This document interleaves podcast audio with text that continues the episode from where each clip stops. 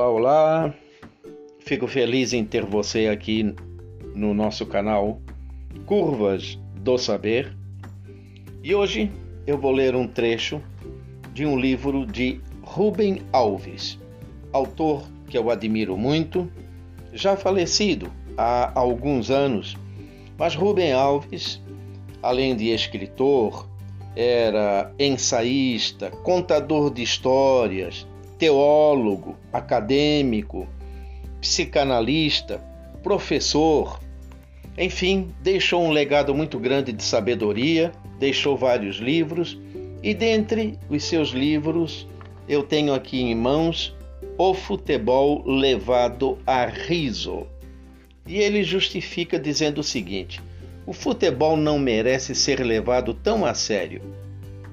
Ele deve ser levado a riso se levado muito a sério, o futebol provoca fanatismo e o riso e a alegria se transformam em raiva e violência. E na contracapa, ele diz o seguinte: o futebol é o circo do mundo. Não há nenhum outro esporte que provoque tanta paixão, tanta alegria, tanta tristeza. O futebol dá sentido à vida de milhões de pessoas que, de outra forma, estariam condenadas ao tédio. Faz esquecer lealdades políticas, ideológicas, religiosas, econômicas, raciais. É a grande religião ecumênica. Acabam as diferenças, todos são iguais, são torcedores do futebol no mundo inteiro. E ele tem um capítulo chamado Futebol e Infância. Então vamos lá. Diz o autor: Eu havia acabado de me mudar de Minas para o Rio de Janeiro ano de 1945. Caipira desconhecia as regras da sociabilidade da capital.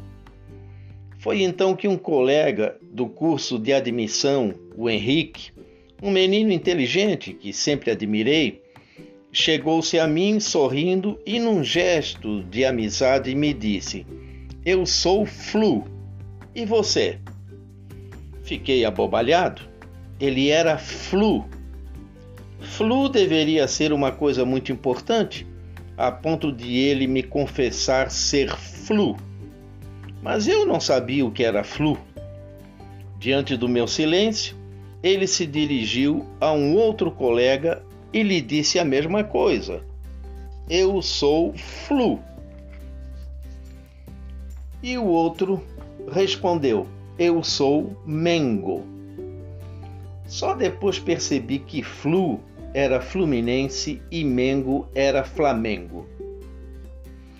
Iniciavam-se as relações sociais dizendo-se os nomes dos times pelos quais se torcia. Ao me, ao me dizer eu sou Flu, o Henrique tinha esperança de que eu respondesse eu também. Com um nome estava estabelecida a Irmandade. Mas eu não torcia por time nenhum, nunca havia ido a um jogo de futebol, não sabia os nomes dos jogadores, estava, portanto, fora da roda dos irmãos. A pergunta filosófica sobre a essência da identidade pessoal deve-se responder com o nome do time eu sou Botafogo, eu sou Portuguesa, eu sou Corinthians, eu sou Flamengo. Quem não torce por um time não existe.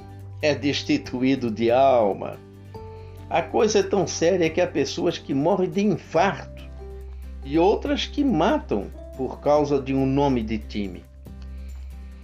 Contaram-me de um palmeirense roxo que odiava o Corinthians.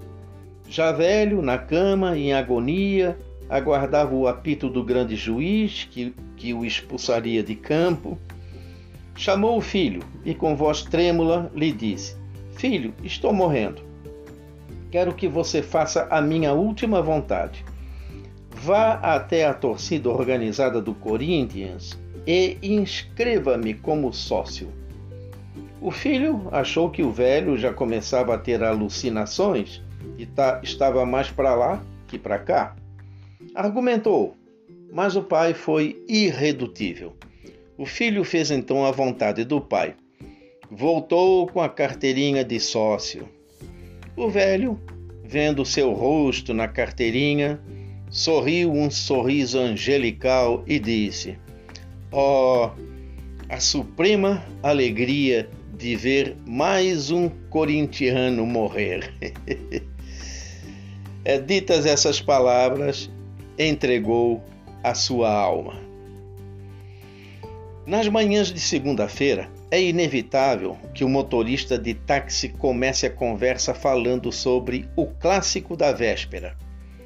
Não lhe passa pela cabeça que possa haver uma pessoa que não tenha a menor ideia de qual jogo foi. Então, o que é que o senhor acha do pênalti que o juiz marcou? É, não digo a verdade. Ele pensaria que sou um alienígena. Então eu devolvo a pergunta. Quero primeiro saber a sua opinião para ver se coincide com a minha. Aí conversamos animadamente. Esta minha indiferença ao futebol, exceto quando o Brasil está jogando, é, tem sido causa de muitos embaraços e cheguei mesmo a levar esse problema à minha psicanalista. Por que é que todo mundo se entusiasma com o futebol e eu não? Ela me sugeriu que, com certeza, deveria haver algum trauma infantil não resolvido no início dessa perturbação.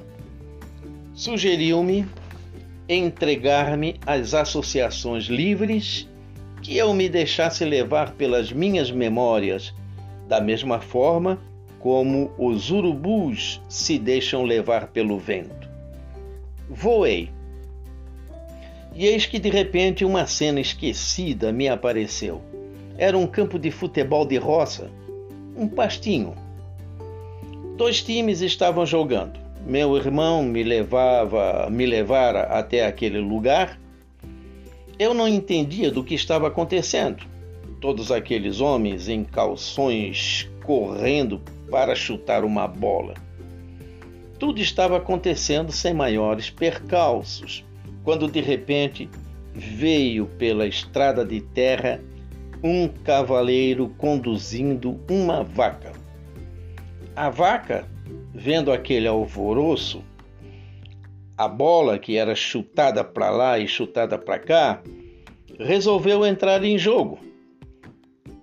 Arremeteu contra a bola, cabeça abaixada como os touros na arena. Os jogadores e o juiz fugiram espavoridos. Muitos subiram em árvores.